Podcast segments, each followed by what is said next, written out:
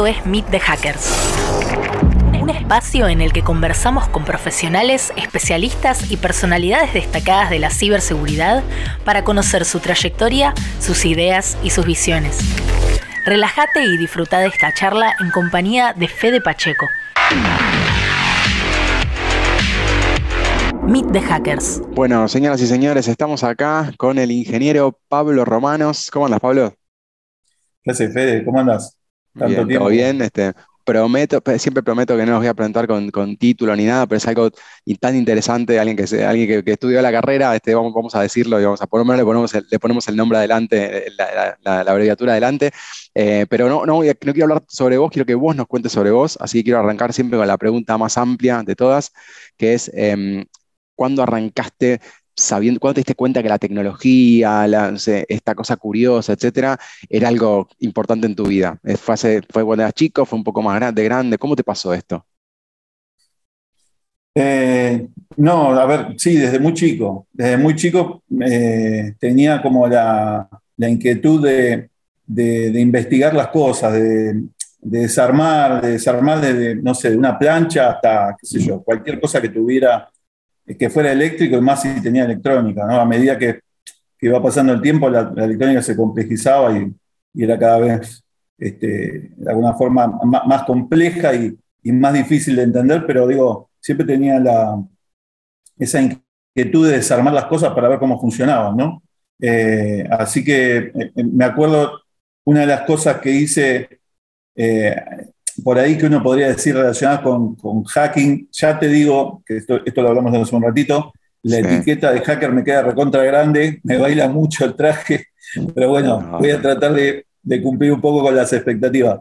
Eh, una de las cosas que por ahí que recuerdo así relacionadas fue en la primaria, eh, tenían armados unos cerebros mágicos, viste, que, es las preguntas y respuestas que es muy sencillo, son cables atrás cruzados con cada pregunta y respuesta. Yo estaba en cuarto grado, tercer, cuarto grado, no me acuerdo, y, y empecé a darlos vuelta y veía a ver cómo estaban conectados. Y digo, esto se puede falsear. Era, era muy de, voy al colegio y, y, me gustaba esto de, a ver, sí, aprender, pero también de investigar. Y viste que todo el mundo cuenta siempre con el tema de hacker no, no es tanto eh, robar o, hacerse un sistema, es más que nada aprender o, ver hasta dónde puedo llegar. Y bueno, era, era esa la premisa, a ver cómo hago para falsear esto y que cuando me pregunte, que me hacían pasar al frente, bueno, yo lo que toque, que me dé que la luz enciende. Claro, claro. Entonces me llevé un cable y a los dos, que, dos o tres equipos que había por ahí dando vuelta los puenteé, cosa que la primera pregunta que me hacían, la luz encendía. Después el, el, maestro veía que estaba mal y me decía, a ver, Está encendido la luz, pero la respuesta está mal. Buenísimo, buenísimo, buenísimo. Así que bueno, digamos, si se puede contar como una especie de, de fue, y, siempre electrónica, ¿no? Yo cuento, eh, la parte del sistema yo la agarré ya más de grande, por ahí, eh, de hecho las computadoras arrancaron en mi vida ya entrando al secundario, en la primaria prácticamente no nada pero eh, desde ese punto de vista, digo, siempre por el lado de la electrónica, de, qué sé yo, los robots. Era la época, en la primaria era la época de los pocketers también. Por ahí estoy contando algo que es viejo. No, sí, me, me, me, hiciste acordar de algo, me vino de repente a la cabeza. Y también iban, iban mis compañeros con los pocketers y cada uno tenía, había gente que llevaba uno, dos, tres, cuatro, tenían toda la colección. Yo tenía uno, porque mi vieja no me podía comprar más. Entonces, yo quería ver cómo, cómo funcionaba, cómo, y me quería armar, porque la idea era ver a ver cómo funciona y armarme uno. Entonces me armaba los pocketers usando un poco de cartón, un poco de alambre, qué sé yo, eh, no sé, algún clip.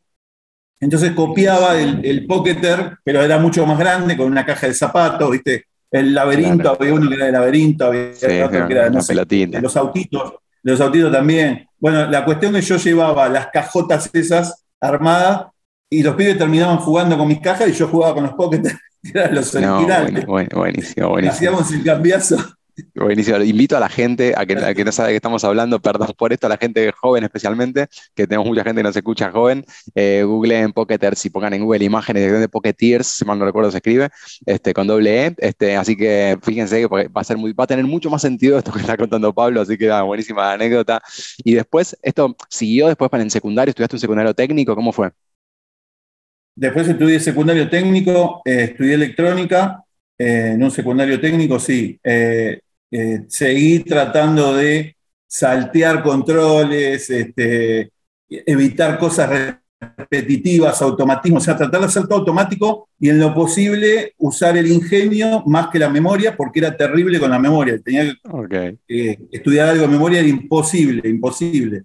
Entonces, un poco siguiendo ese concepto, en cuarto grado eh, decido hacerme un transmisor con electrónica y pedirle a un compañero que me pase en la clase de instrucción cívica, que para mí era tremendo, o sea, no entendía nada pero nada entendía, ¿eh? nada.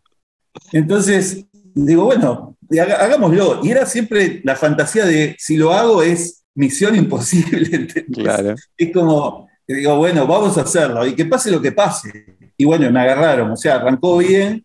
El tipo me, preguntaba, qué sé yo, yo estaba sentado, nos tomaban desde el banco, o sea que estábamos sentados y yo me cubría con el de adelante, tenía puesto el cablecito por atrás, ¿viste? el micrófono era recontra sensible. Y en determinado momento, no sé qué pasa, el de adelante se mueve y me engancha justo a ver qué tiene, me saca los cables, de adentro era desarmar todo, la camisa del, que tenía el uniforme con todo el equipo, que era una cosa así. Imagínate en esa época electrónica integrada no había, sea que era la plaqueta soldada, así a lo, bestia, metido adentro. Una cosa, era, era, tremendo, pero bueno, muy gracioso, pero el tipo me mandó examen. Y bueno, tuve que darle en marzo, me saqué un día tuve que estudiar ahí. Tal cual, tal cual, no quedó otra. No me pasó nada, no me echaron del colegio porque el director me agarró del recreo y me dice, no te puedo echar porque es un colegio de electrónica, se reía. es verdad, buenísimo, me encantó, me encantó. Hiciste algo tan bueno que si te echo sería contraproducente para el colegio, me encantó.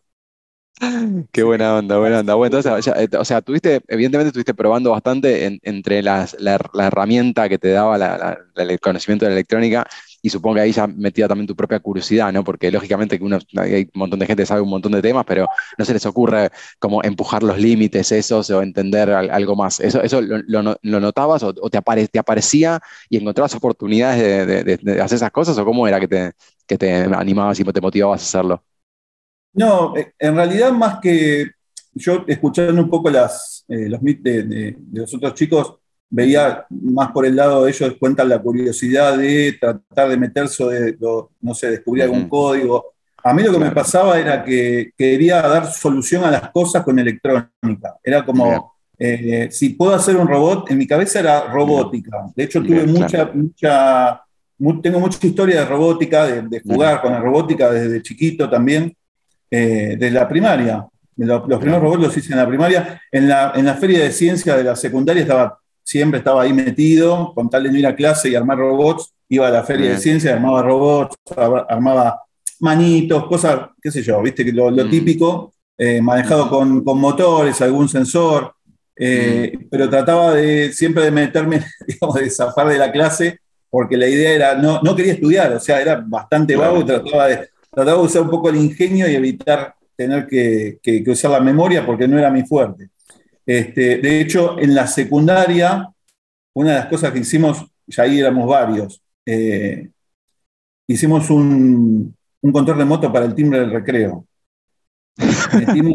el, cable, el cable del timbre, que es un pulsador, pasaba por todas las aulas y en la nuestra pasaba también, pincita cocodrilo con cinta escondida, y era un interruptor a distancia, control remoto, entonces salíamos todos los días 10 minutos antes. Todos los días, nadie sabía cómo pasar. Hasta nadie se dio cuenta que una bola de cinta aisladora adentro tenía un circuito con batería. Nos descubrieron y bueno, después armó el lío, pero. Nada, Y, posta, me, me encantan estas pequeñas anécdotas que, uno cuando mira para atrás eh, también eh, tiene que ver con esto, con la, con la, con la creatividad aplicada a, la tecnología. Es súper, súper divertido, porque claro, en el momento es una picardía, es una cosa de, jodemos, pero atrás de eso hay un montón de, conocimiento aplicado, ¿no? Que, así que me, parece interesantísimo que, haya surgido ya, en tu caso desde, bastante tiempo atrás, eh, o sea, incluso antes de que formalmente tuvieras todo ese conocimiento. por eso uno pensaría a veces es esperable de un ingeniero que se meta en tal cosa, pero nada, uno desde el lugar que se podía, en mi caso también yo fui en colegio electrónica de primaria, electrónica secundaria, electrónica a la facultad. Entonces, como que era lógico en algún momento, en, mi, cabeza va por ahí. Pero a veces eh, es, gente que lo estudia de manera informal y ahora más todavía, y, se encuentra haciendo cosas impresionantes. Así que nada, en tu caso ya estaba, ya tenías el gen, me parece. Sí, no sé, era, siempre te digo, curiosidad y e, era la época también en la que arrancaban, por lo menos en mi época, en ese momento arrancaban las primeras computadoras. Mirá, acá atrás, ¿de qué lado está? Mm. Está la, la TK1000, la, la mirá, que fue la primera computadora que tuve, eh, pero empecé a programar antes de tener esa computadora. Esa computadora me costó mm. sudor y lágrimas. Eh, y, recuerdo que en el colegio eh, tenían, había una clase, pero que era extraoficial, que, que los chicos iban tercer, tercer año, creo que era segundo o tercer año, que iban a computación y aprendían Basic. Y me acuerdo de que yo veía lo que ellos aprendían y me parecía como medio natural, o sea, y, empecé a, a, entender, a programar sin tener la mm. computadora, un poco, poco viendo el código, eh, pero vos viste cómo es el Basic, tampoco es, o sea, es algo muy natural, diseñado para, para ser natural. Este, y, em, empecé con eso, después pasé por la Commodore 64, creo que todo, mm. en algún momento pasamos con, la, con la, el clon de la PC, después vino, el, incluso la mm. época de, programar micro, microprocesadores, 80, 86, el 80, 88. ¿Viste? Era, era, era, esa época que recién arrancaban las computadoras. Eh, pero no, no, solamente, digamos, bueno, en esa época también recuerdo un poquito, un poquito más adelante fue, ya casi terminando la secundaria, eh, que me abrí mi negocio de computación en la zona de Palermo, Plaza Italia. Mira, mira. Y ahí hacía, eh, estaba con, tenía a mi tío, digamos, que era el dueño del local, él no entendía lo que yo hacía, él, ponía el, lugar, digamos, eh, ordenaba un poco la vidriera, digamos, limpiaba, pasaba el plumerito, y yo atendía a la gente, bueno, vendíamos juegos, lo típico de la época de las... ¿viste? de, qué año estamos hablando? Pues es posible que te haya ido a comprar yo también. 89, eh, más o menos, por ahí. un poquito más adelante. Yo, un poquito más adelante, eh, durante los 90 te fui a comprar seguro, si estabas ahí todavía. sí, pero alrededor, de, yo recuerdo, era un poquito antes de los 90. Mira. Por lo relaciono con otra cosa, me parece que un poquito antes. Se llamaba Digital Soft el, el, negocio. Mi tío era italiano y no le salía soft y decía software. Entonces, ah. ¿cómo se llama el lugar? Digital Software. Decía, claro, claro, bien, tan. Mataba de la risa, pero pasábamos bien y craqueábamos en la época también de craquear los juegos, de poner, abrir con el, editor hexadecimal y ponerle el nombre del, del, del, lugar para que después lo relacionara y te venía a comprar, le ponías la dirección, ¿viste? Totalmente. Tonterías que uno iba haciendo.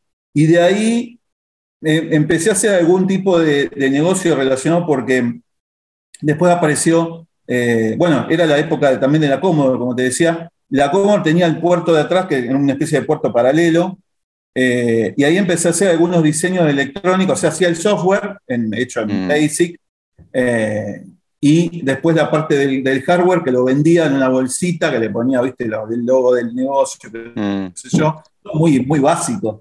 Eh, y, nada, estaba armado la electrónica, digamos, con los relés para poder, por ejemplo, no sé, manejar luces audio rítmica, entonces le vendía a los DJ, a los DJ, se llevaban el módulo para manejar las luces. Después se había hecho, no me acuerdo, una, una, alarma hecha con, eh, con un sensor óptico, entonces cuando vos pasabas a través de las, bueno, disparaba la alarma también, era algo que vendía relacionado siempre un poco con la innovación más que, por eso te digo que siempre el, foco por ahí era no tanto romper, sino más bien eh, o construir o tratar, bueno, si, no lo entiendo, tratar de abrirlo a ver cómo funciona, a ver hasta dónde puedo llegar, ¿no? Ah, Pero ahí le había encontrado la vuelta y eh, se había armado un, pequeño negocio, digamos.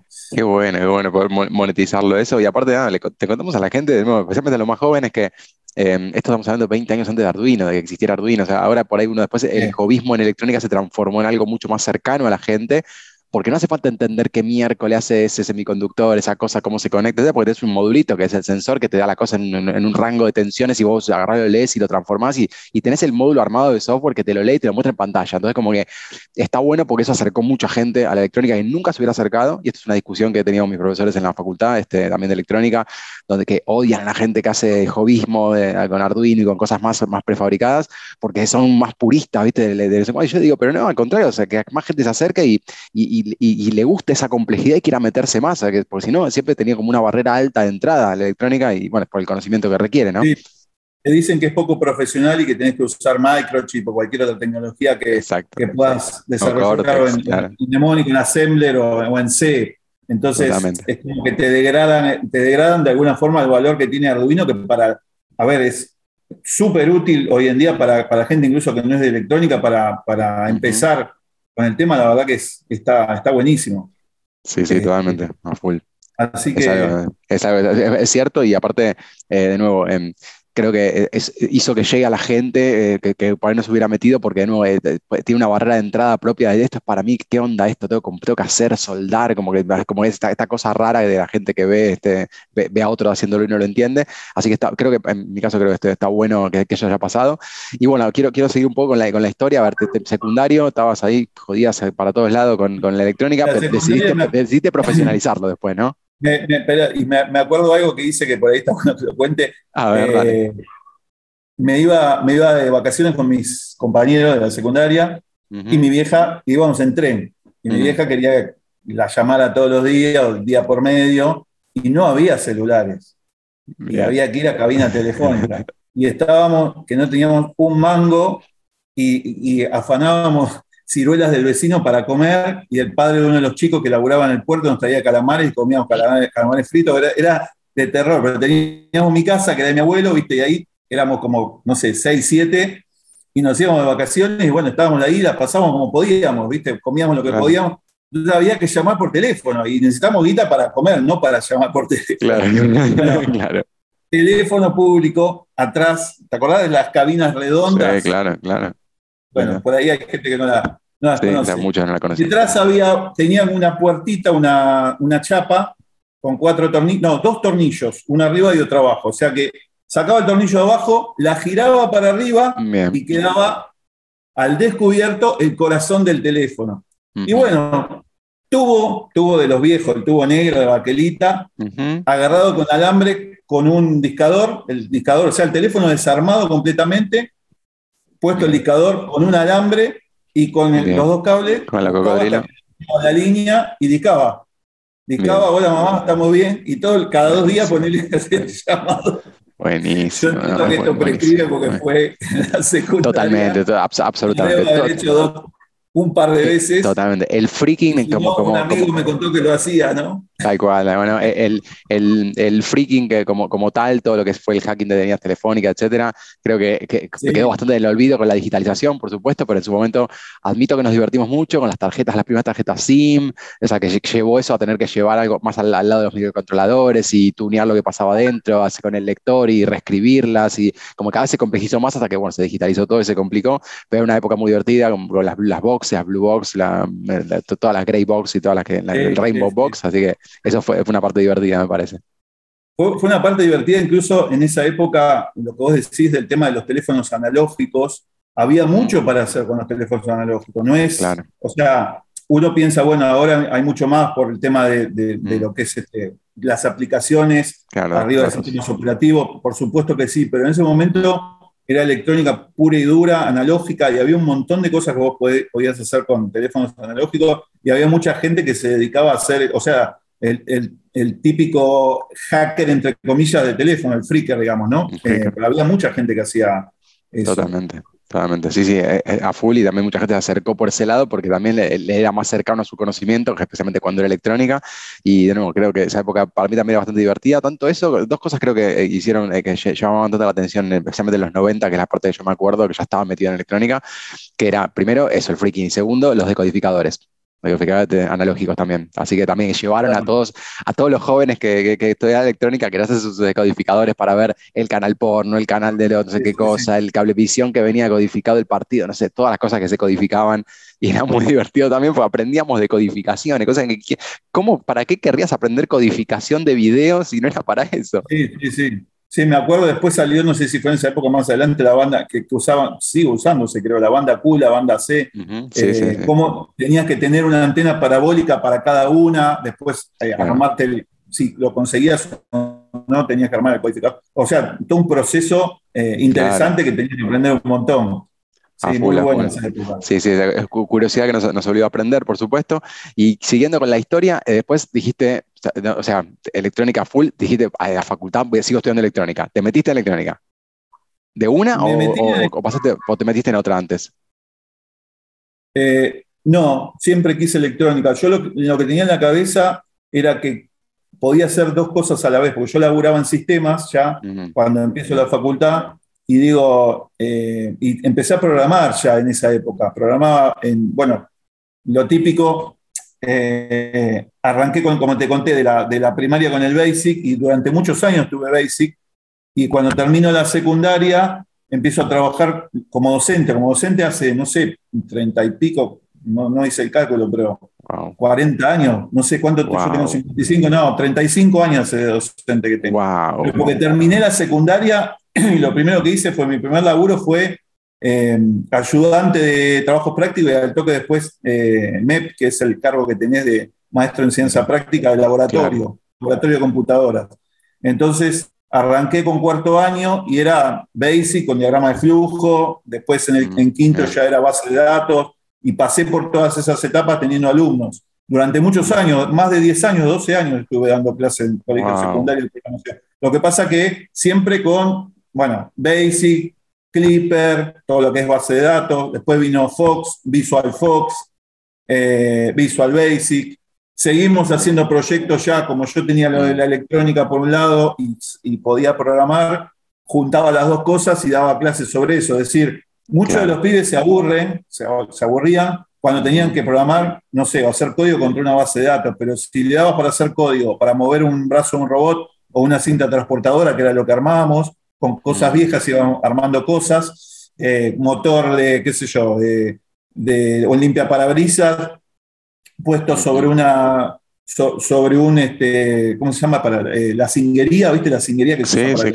claro, Bueno, motor, das vuelta a la cinguería, pones la cinta, armamos una cinta de tela media tensionada y con eso ya iba girando, le ponías un sensor y todo eso con la interfaz a, la, a, la, PC, en ese momento eran las PC compatibles, ¿no? Eh, y, y, armamos eso y los hacíamos programar con eh, con out, int, que eran las instrucciones que se usaban en, Visual Basic, en Quick Basic también, me acuerdo que era Quick Basic en ese momento, eh, y hacíamos cosas muy grosas. Hemos ido con los alumnos, hemos ido a, viste, esas ferias que se hacen de, no de inventos, de, proyectos de innovación, digamos. hemos ido a varias y algunos chicos han ganado muchos premios, no tanto por el tema de, del desarrollo, digamos, de lo que veías del, tema electrónico, sino de la combinación. Era como muy raro, hoy lo ves más.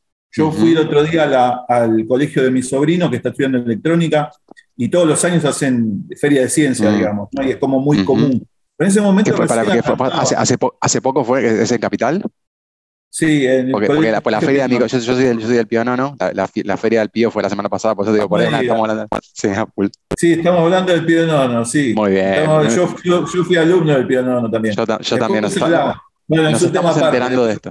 Nos estamos enterando de esto. Le, contamos a la gente que nos conocemos con Pablo hace como 15 años y, nos estamos encontrando que en este momento que éramos dos exalumnos del mismo colegio. No, no, sabía. De hecho, bueno, hablamos después. Dale, sí, obvio, obvio. Así que, la feria, estábamos en la feria de innovación que llevaban las cosas, etcétera. No, bueno, eso, digo, y hoy es, más común, viste, pero en ese momento, no sé, hace 20 años atrás por ahí no era muy, era un poco raro, uno recién arrancaba, los programas de, computación en los colegios también eran muy nuevos. No mm, sé si fue en el año 80 y pico, 90 que arrancaron los primeros programas en colegios técnicos. Eh, así que combinar la, computación con periféricos, con cosas que ibas armando. Eh, por ejemplo, una vez fuimos a una, con, dos o tres alumnos, fuimos a la, a la facultad de mm, arquitectura y los alumnos tiran las maquetas. Viste que cuando terminan un proyecto, tiran, hay millones, termina el año y está lleno de maquetas. Bueno, traíamos maquetas y las hacíamos casas inteligentes. Entonces, el cartón no, no, teníamos que armar lo que no nos gustaba. Claro, y trabajábamos sobre lo que sí nos gustaba. Portón eléctrico, qué sé yo, luces, fuentecita con una fuente chiquita de agua, en la entrada, tontería, pero hacíamos el concepto de la casa, en ese momento la casa domótica, no existía el concepto de IoT, era como, Totalmente. Eh, surgió hace unos años dentro del concepto de 4.0, ¿no? pero en ese momento no existía. Así que era toda la casa domótica y bueno, hacer un poco eh, esos proyectos que la verdad que es muy interesante y sobre todo las experiencias con los chicos. Eh, había alumnos que la, rompían. Yo siempre cuento lo mismo y, una vez lo escuché a Nahuel Grisoria decir esto y estoy completamente de acuerdo con él. Que uno aprende cuando enseña. Y a, mí me pasa eso. Yo me caen fichas, fichas, una detrás de la otra, sobre conceptos que lo repetí 20 veces. Y cada vez que lo vuelvo a dar, hay algo que me hace clic y me encaja mejor, cada vez va encajando mejor. Y, eso me pasa todo el tiempo. Entonces, uno dice, bueno, es un poco egoísta porque decís al final, estoy dando clase para, no, no para los demás, sino para vos. No sé, es, un ida y vuelta en realidad, mm. porque también me satisface ver que la gente aprenda y, me da orgullo ver a, gente que por ahí, que arrancó sin saber nada y, y, bueno, gente que trabaja conmigo, que fue alumno mío. Tengo muchos, mucha gente que labura conmigo que fueron alumnos. Claro. Entonces, es como que también uno va armando el semillero y de esa forma, bueno, vas, trabajando con mucha gente, ¿no? Así que está, buenísimo. El tema de la educación es, el tema de la educación es un tema aparte, pero mm. que está buenísimo. A mí personalmente, ya te digo, se me dio de ir durante toda la, carrera de ingeniería, trabajar en paralelo con educación en la parte de informática. Entonces, por eso, bueno, como te decía antes, sentía como que hacía dos cosas a la vez por un lado trabajar en informática y a, su vez de desarrollar, bueno, dar también clases y demás, y después seguir eh, estudiando en ingeniería. Eh, yo la, ingeniería la dejé, había arrancado en UTN y después por temas de laburo, bueno, había arrancado, como te dije antes, con el negocio de computación y me, me fui más para ese lado, me dediqué a trabajar sobre eso, dejé la facultad y la volví a retomar a los pocos años y arranqué desde cero. No, no quise arrancar con las materias que ya tenía, había hecho hasta segundo mm. año.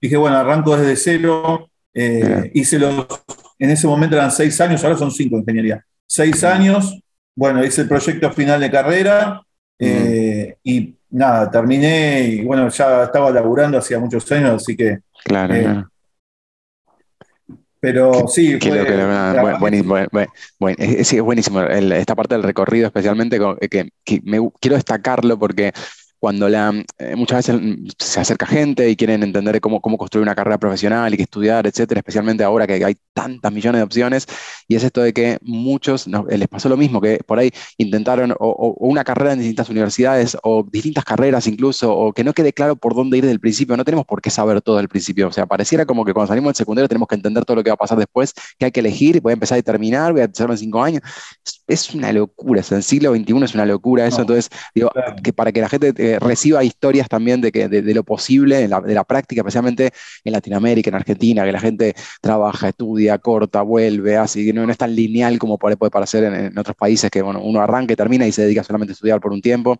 Y no quiero eh, dejar de, preguntarte, vinculado a la educación, porque por supuesto que todos estos años que estuviste en educación, seguís vinculado con la educación, em, tanto armando cursos, dirigiendo, seguramente dando clases también, porque no creo que, creo que como te gusta tanto, seguís estando ahí pero quiero preguntarte qué, qué encontrás de diferente, qué es lo más diferente que encontrás entre el perfil de gente que, o sea, cómo era la gente cuando, cuando eh, educabas hace 30 años y versus ahora, qué tienen de diferente y qué tienen en común, qué encontrás que es parecido en el perfil de esa gente a nivel generacional, digo, ¿encontrás diferencias y similitudes?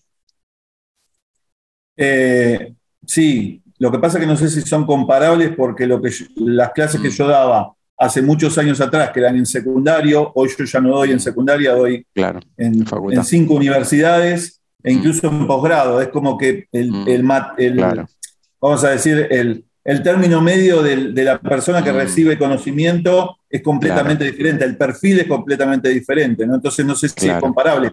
Lo que sí, eh, hace unos años atrás, y bueno, los, chicos de secundaria están muy eh, eh, sentados en el lugar esperando a que les expliques. Y tenés algunos que son los que más inquietos que sobresalen y son los que por ahí a mí me daba más gusto poder trabajar con ellos porque veía que se entusiasmaban, ¿no? Pero en el término medio vos tenés, el chico de la secundaria es, bueno, mm. ¿cuándo termina la clase? Siempre hay, digo, siempre hay gente que se entusiasma y se engancha más.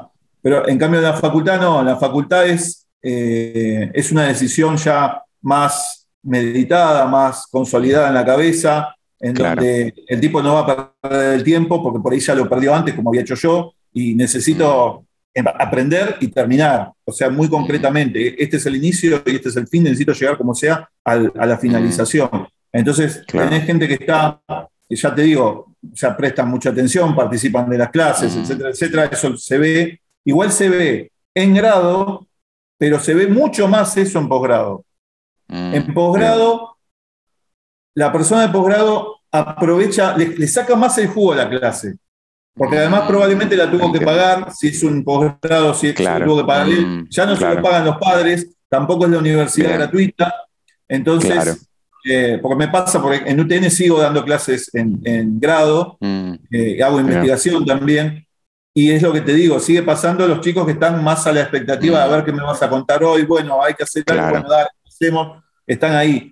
En, en posgrado es, te exprimen la clase y te cuentan historias relacionadas con el trabajo y hablas de ciberseguridad y mm. tenés, por ejemplo, en WADE tengo muchos, eh, muchos CISOs, hay, muchos no, te diría un 30% de CISOs en la, en, el, en, la, en, la, maestría, se llama maestría CIO. Mm, maestría CIO es el, nombre. Bueno, debe haber un 30% de CISOs y debe haber el otro tanto, un 60, ponele, de mm. CEOs. Y el resto son gente que no tiene nada que ver por ahí, mm. que quiso pasarse o quiso mm. hacer la maestría.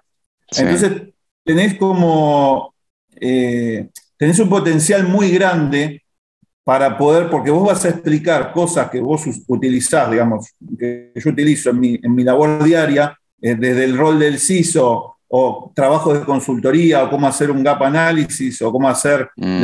lo básico de un pentest, qué etapas tiene y demás. y hay gente que, es, que trabaja en seguridad o que son analistas de seguridad, que lo entienden muy bien y están acostumbrados a eso.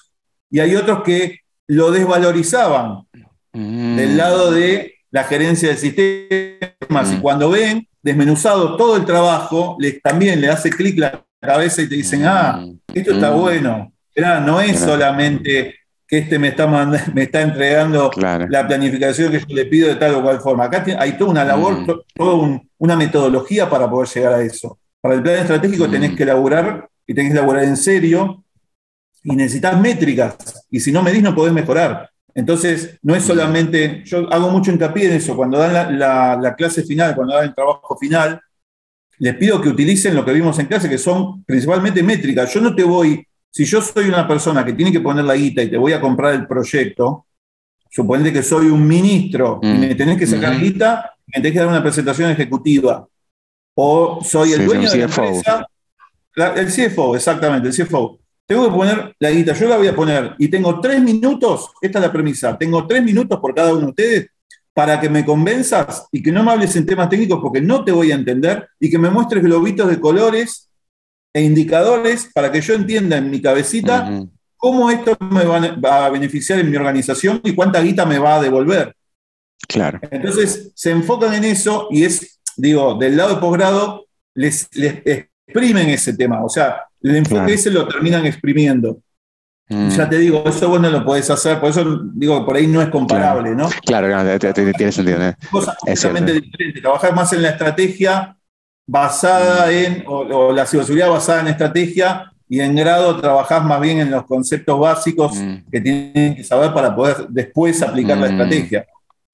Está bueno, está bueno. Igual está, está, buenísimo que hayas pasado por esos distintos niveles educativos, porque uno se va exponiendo también a distintos públicos, a distintas formas de explicar lo mismo, a veces conceptos que uno va encontrando en distintos lugares, con distinto nivel de madurez, de complejidad, para explicarlos y para uno mismo, o sea, unos niveles de comprensión del tema, como decías, ¿no? Le diste durante 10 años contando la misma clase, de repente, pum, y entendés algo nuevo, lo conectas con lo anterior, así que está buenísimo y es, genial que hayas estado tanto tiempo, porque no, hay tanta gente que haya estado expuesto en entornos de enseñar cosas técnicas y cosas de seguridad también tampoco durante tanto tiempo, así que está, buenísimo poder, tenerte de, referente en ese caso.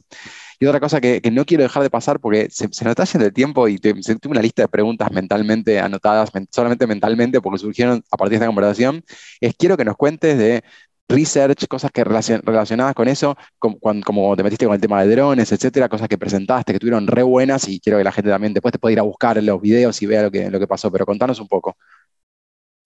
Eh, bueno, el, a ver, el tema de, los, de las investigaciones, arrancamos, yo venía haciendo investigación en la universidad, más o menos tenía idea de cómo se hacía una investigación, porque tenía el template y me pasaba el template, y ahí después empezás a entender, a ver, esto tiene que tener un objetivo, un alcance, determinadas fases, un poco orientándose. Eh, pero empecé a trabajar hace ya unos cuantos años. Em, eh, tuve muchos alumnos que me pidieron que sea el director de tesis, que eso también me hizo de alguna forma moldearme un poquito, ir, mm. ir aprendiendo cómo, cómo, era el tema. Mm. Eh, y, en, bueno, en 2015, con Sheila, presentamos Crosono en la Coparty la idea fue, a ver, ¿cómo surge esto? Eh, hablando con ella le digo, che, ¿sabés que estaría buenísimo? Eh, y le, tiré, digo, le tiro una bomba y a ver qué me dice. O sea, yo digo, me va a mandar a la mierda. estaría buenísimo. Yo estaba con, cuento la previa, eh, me había comprado el primer Phantom de DJI, que es el dron, los que no conocen, es un dron blanco, es el más típico, así más o menos de este tamaño y estaba jugando con los drones, y bueno, en el campo los volaba, que yo estaba, estaba con ella y digo, estaría buenísimo usar un dron para hacer algo contra un punto de acceso, romperlo, atacarlo. Mm. Y yo digo, bueno, me va a mandar y me dice, me mira y me dice, hagámoslo presentemos en la Copa me dice. Y digo, bueno, dale. Y, fue como tirar, viste, cualquiera, o sea, tiré como, estaría buenísimo, como si te hubiera dicho, vamos a levantar un satélite, no sé, que también es otra cosa que sería grandioso. Y nos pusimos a laburar, eh, bueno, ella empezó en la, parte de código, mm. Poco hacer el proceso automatizado, a, darle forma de un framework eh, basado en Linux, utilizamos la Raspberry Pi, eh, en esa época era la versión 3.0, hoy, hoy, ya estamos usando, bueno, Sheila dejó el proyecto hace ya un tiempo, eh, y, bueno, hoy estamos trabajando con la 4.0, la Raspi 4.0, se transformó el proyecto de ser una plataforma o un framework de ataque automatizado, que eso fue lo que presentamos en 2015, un framework de ataque automatizado a puntos de acceso, o sea que craquea automáticamente la contraseña del punto de acceso. Yo a veces lo explico que eh, me sirvo un café, mando el dron y cuando termino de tomar el café, el dron debería tener ya el craqueo porque básicamente lo que hace es capturar el handshake y lo hace en, pocos minutos. Entonces, ese es el concepto de automatizar, ¿no? En el afán de automatizar siempre digo, eh, pero eso se transformó hoy, eh, después de 2015, estuvimos en, en Black Hat Arsenal, estuvimos presentándolo también, Después fuimos a Chile, bueno, estuvimos en varios lugares, ocho, ocho en la, conferencia también de Gabriel, eh, etcétera, etcétera. fueron varios lugares, incluso en, perdón, en INCIBE también. Mm. Tuvimos unos minutos para presentarlo. Bueno, la cuestión es que seguimos trabajando con el proyecto eh, y hoy está más orientado a un framework de investigaciones que ya lo ha utilizado, lo ha empleado eh, la policía de la ciudad, eh, el Cuerpo de Investigaciones Judiciales, el SIG, bueno, hay varios que han hecho pruebas con, el software, pero básicamente lo que hace es, tiene tres fases. A la primera fase, que es, sigue siendo la del, la del craqueo, es decir, tratar de conseguir la contraseña del punto de acceso. La siguiente fase es, bueno, una vez que conseguí la contraseña, me meto dentro de la red interna, enumero los equipos que hay, me fijo cómo está conformada la, red y trato de seguir haciendo un ataque, pero siempre de forma controlada y documentando todo. O sea, mm. eh, lo que sería eh, generando registros, generando logs, ¿no? que básicamente eso para qué va a servir, para después poder utilizar en la tercera fase, que es la de forense, mm. hacer una investigación como si fuera una investigación quirúrgica, es decir, yo me meto adentro de la red, supongamos que la investigación está orientada a eh, pedofilia, no sé, a determinar si una persona es pedófilo o no. Y bueno, tiene que haber, para la tercera fase y para la segunda también, cuando rompes la contraseña, tiene que haber una orden de un juez, punto número uno. Tiene que haber puntos de pericia. Entonces lo que hacemos es seguir los puntos de pericia con el procedimiento. El procedimiento mm. se define en base a los puntos de pericia Obviamente que hay un peloteo entre el juez y el investigador para poder saber hasta dónde vas a llegar, porque vos tenés que automatizar eso, y si el tipo te dice capture todo y tráigame todo, como decía Gustavo Presman, Gustavo Presman apareció, como cuenta siempre, con una valija así, con una cantidad de papeles que el tipo del juez le dice, pero esto no, es imposible, ¿cómo hago para revisar esto? Usted me pidió secuestre todo, secuestre todo es esto. Entonces, los puntos de pericia te limitan y vos tenés mm, que interactuar con el juez porque el juez te va a pedir todo. Entonces, un poco jugando con eso, vos armás el procedimiento de la tercera fase, que es justamente entrar, suponete que voy, con el caso como había dicho antes, em, un pedófilo, hoy vos como investigador no podés tener la foto que estás buscando y que de alguna forma incrimina a esa persona. Entonces lo que haces es buscar eh, a través del concepto de bases de datos de calles. Entonces, hay, ya públicas, no, públicas no, de forma privada, pero establecidas, hay bases de datos de calles. Mm. En la investigación a vos te dan una porción de esa base de datos de calles o la base de datos completa. Y en función de eso te dicen, mira, necesito que busques, a ver si están estas cinco, estas cinco fotos, que vos no las ves, son calles en realidad. Entonces lo que hace Crosono es conectarse, después de las dos fases que nombré, en la tercera hace un recorrido de todas las imágenes que hay en el disco del sospechoso y las transforma en hash y lo que hace es comparar hash contra hash. Si coincide, encontré al menos una, el tipo que era sospechoso, bueno, ya puede avanzar la investigación porque probablemente sea culpable. Eso ya lo determinará la justicia. Pero al final vos, en base a un procedimiento automático, lo que terminás haciendo es todo el proceso de investigación y te permite básicamente determinar si es o no culpable, nada más que lo que yo necesito. O sea, termina el proceso y me pone OK, en verde y el procedimiento terminó y yo ya sé que tengo que pasar eso con los logs a la justicia para que termine la investigación, ¿no? Así que es un poco, perdón, eso es un poco eh, en lo que se transformó. Eh, ya te digo, habíamos arrancado en algo que era casi inofensivo porque, bueno, claro. la contraseña lo seguimos haciendo. Y yo voy a dar una charla y me llevo la cajita, no llevo el dron, pero me llevo la cajita y invito a la gente a que den los celulares, pongan la contraseña que quieran y les pido por ahí que sea con ciertas características para que no demore días. Claro, claro, Una contraseña, numérica o una contraseña con ciertos parámetros o con máscara eh, para que pueda hacer el craqueo mientras yo doy, qué sé yo, una charla o lo que fuera. Así que lo estamos usando para concientizar a la gente. Bueno, ¿viste cuánto tardó? Tardó siete minutos bueno, ¿cómo tenés que construir la contraseña? De esta forma. Mm. Porque si lo haces tardó 100 minutos es porque la contraseña estaba mal construida. Mm. Claro, Así que, o sea, al final es como que dispara un montón de motivaciones mm, alrededor del proyecto. Está buenísimo, está buenísimo. estuvo, y estuvo muy bueno, les recomiendo a la gente ahí que vayan a fijarse, está, la charla en YouTube, de la, charla de Pablo con Sheila de, ese año, creo que de 2015, si mal no recuerdo, así que vayan a ver la, presentación, está buena, hicieron algo, mostraron en real time, así que ahí tienen bastante para ver. Y si, se nos está acabando el tiempo, pero quiero hacerte una pregunta más, es la última de todas, prometo, y que es, eh, ¿Qué estás haciendo ahora? Tema educación, eh, ¿en qué estás? ¿En qué, estás dirigiendo? ¿Qué armaste? Contanos un poco más de eso para cerrar. Eh, hace cuatro, ya van a ser cinco años que estamos con varios programas de ciberseguridad en la, en UNSTA. en principio, bueno, arrancamos, como te decía, hace cuatro años la, con la diplomatura Estrategia de Ciberseguridad e Inteligencia en Cibercrimen, que ese primer año tuvimos 220 inscriptos, una locura, no podíamos manejar, no podíamos dar la clase. Eh, de hecho, le pedíamos, o sea, apagábamos todos los micrófonos, nadie podía participar. Hoy es más fácil porque, bueno, ya como que, viste, cuando arrancas una carrera, al principio hay mucho y después se va un claro, poco claro. ¿no? Pero eh, fue una locura. Después, al año mm. siguiente, hicimos la de desarrollo seguro, también en UNSTA, también con muchísimos inscriptos. Este año hicimos la de ciberseguridad en sistemas industriales, también un montón de inscriptos, el tema de OT está full, la verdad que es este, algo que, bueno, está a la orden del día y con lo que es, como decía antes, las industrias 4.0, eh, es un tema, viste, que la gente lo busca mucho, sobre todo porque no hay, eh, no hay mucha oferta educativa en relación a lo que es los ambientes industriales, ¿no? Ciberseguridad aplicada a ambientes industriales y en general todo lo que es el tema industrial. Y, el año que viene vamos a arrancar con una que es, eh, se llama Energías, Diplomatura de Energías Renovables Seguras.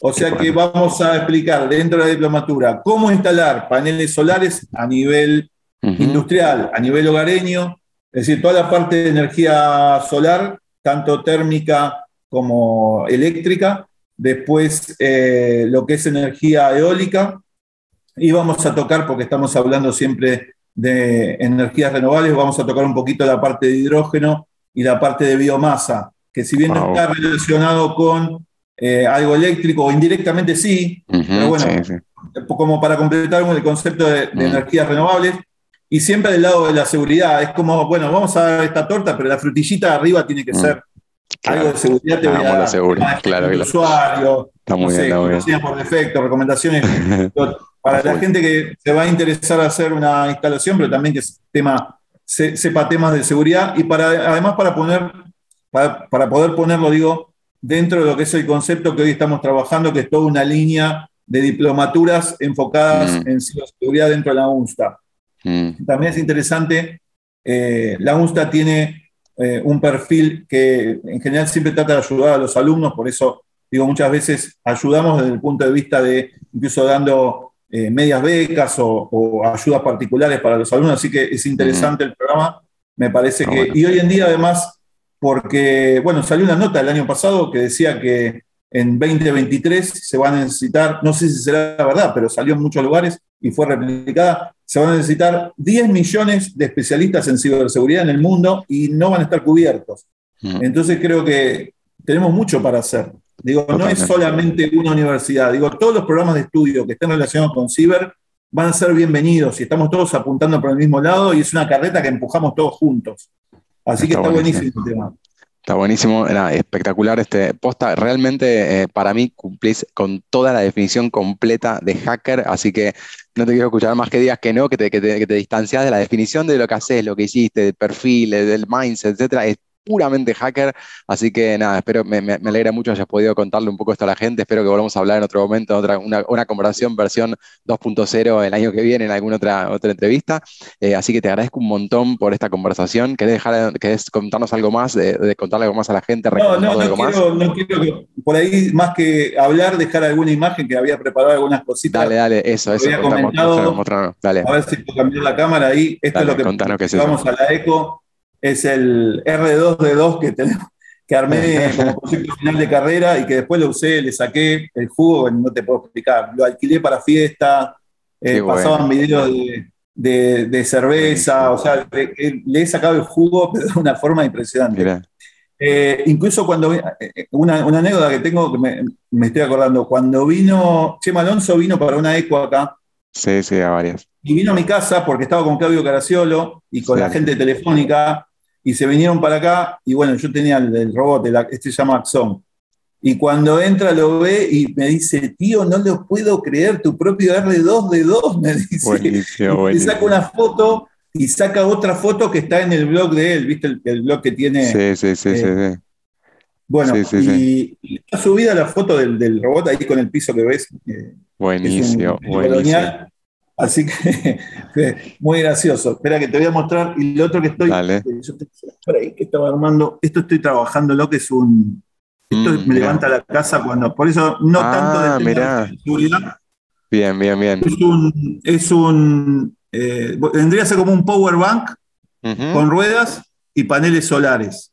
Entonces, cuando acá cortan mucho la luz, yo estoy en Cañuelas, zona rural, cuando se corta la luz, puedo levantar la casa durante dos o tres horas, cuatro, dependiendo del mm. consumo, pero puedo levantar la heladera, puedo levantar mm. un aire chiquito, eh, no sé, 30 celulares, le, metes lo que quieras porque tiene hasta 3.000 watts.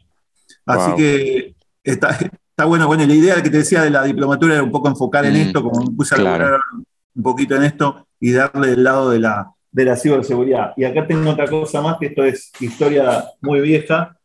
No sé si se llega a ver, este fue uno de los primeros robots muy bueno. Estuvo con poleas. Muy bueno. Lo que hacía, esto estuvo en la, lo presenté en la primera feria de ciencias, de Feria de los Inventos, perdón, Feria de los Inventos de la ciudad de Buenos Aires. Eh, y lo que, lo que hacía era, nada, eh, agarrar un vasito, llevarlo. Espera que me voy a cambiar la cámara. Así se llama, eh, llevar, un, llevar un vaso, em, no sé, tomar tubos de ensayo y mezclarlos, dejarlo, o sea, agarrarlo, mezclarlo, donde estaba. Eso fue el, creo que fue el primer robot que armé. Después vinieron los otros más grandes ya. Pero eh, nada, como comentario final, digo, a, veces eh, la gente, viste, que te pregunta, bueno, ¿cómo empezar? Lo que estamos hablando recién, ¿cómo mm. empezar? yo creo que te tiene que motivar, o sea, te tiene que desvivir hacer cosas así, independientemente de la guita, independientemente de lo que vayas a ganar. Eh, lo que vayas a ganar y si le puedes sacar el jugo es consecuencia de lo que vos estás haciendo porque lo disfrutás. Cuando yo estaba en, la, en Jardín de Infantes, voy a contar esto, mi vieja cuando lo escuche se va a poner a llorar. Eh, estaba entrando a primer grado y yo empecé primer grado con cinco años. Y me dice, ¿querés ir con tus compañeros o no? Bueno, elegir con mis compañeros me dice, ten en cuenta esto, de varias cosas, pero me acuerdo de, esto como patente. Me dice, eh, pensá que cuando vayas a, estudiar, si vos estudiás y trabajás en lo que te gusta, en realidad a la mañana te vas a levantar para ir a jugar y encima te van a pagar. Buenísimo. A mí me dijo, ese yo, o sea, no me lo olvidé nunca más, ¿entendés? Nunca más. Buenísimo. Digo, voy a hacer toda mi vida lo que me guste motivado, ¿no? y si le puedo sacar el jugo, le voy a sacar el jugo, encima me van a pagar. Pero digo, yo creo que ese es un poco el, objetivo, que tiene que ser el objetivo cuando uno dice, ¿cómo arranco? En realidad la pregunta está de más. Vos ya te tuviste, por, un tema de desvivirte, eh, ya tuviste que empezar a, investigar, a, meterte en el tema. hoy tenemos recursos infinitos, recursos infinitos. O sea, te da todas las posibilidades. Entonces, mm. por ahí la pregunta se contesta sola cuando, si vos tenés la motivación, empezar por donde quieras, que de alguna forma te va a llegar. Espectacular. Cierro con eso, que la gente se quede con eso, se quede con esa idea, porque suelo hacer esa pregunta también este, en muchas ocasiones de cuál qué, qué tips se le da a la gente, porque muchos se acercan a preguntar por dónde arrancar o cómo, me manejo, etcétera. Así que creo que dejaste un montón de tips y creo que está bueno como que, tu perfil orientado a todas estas cosas que estuviste haciendo, etcétera, también sea un camino posible para la gente que le gustan por ahí un poco más los fierros en ese caso. Así que nuevamente te quiero agradecer un montón por esta conversación y espero nos veamos pronto. Dale, Fede. Dale, nos vamos a ver porque tenemos que hablar del pido. Obvio, obvio. Nos vemos, chao, chao. Dale, un abrazo. Esto fue Meet the Hackers. Condujo Fede Pacheco. Si te gustó la entrevista, compartila en tus redes, difundila entre tus contactos y seguinos en Spotify. Ah, lo más importante, no te pierdas el próximo episodio. Para saber más sobre Ecoparty, visita ecoparty.org o seguinos en arroba ecoparty en todas las redes sociales.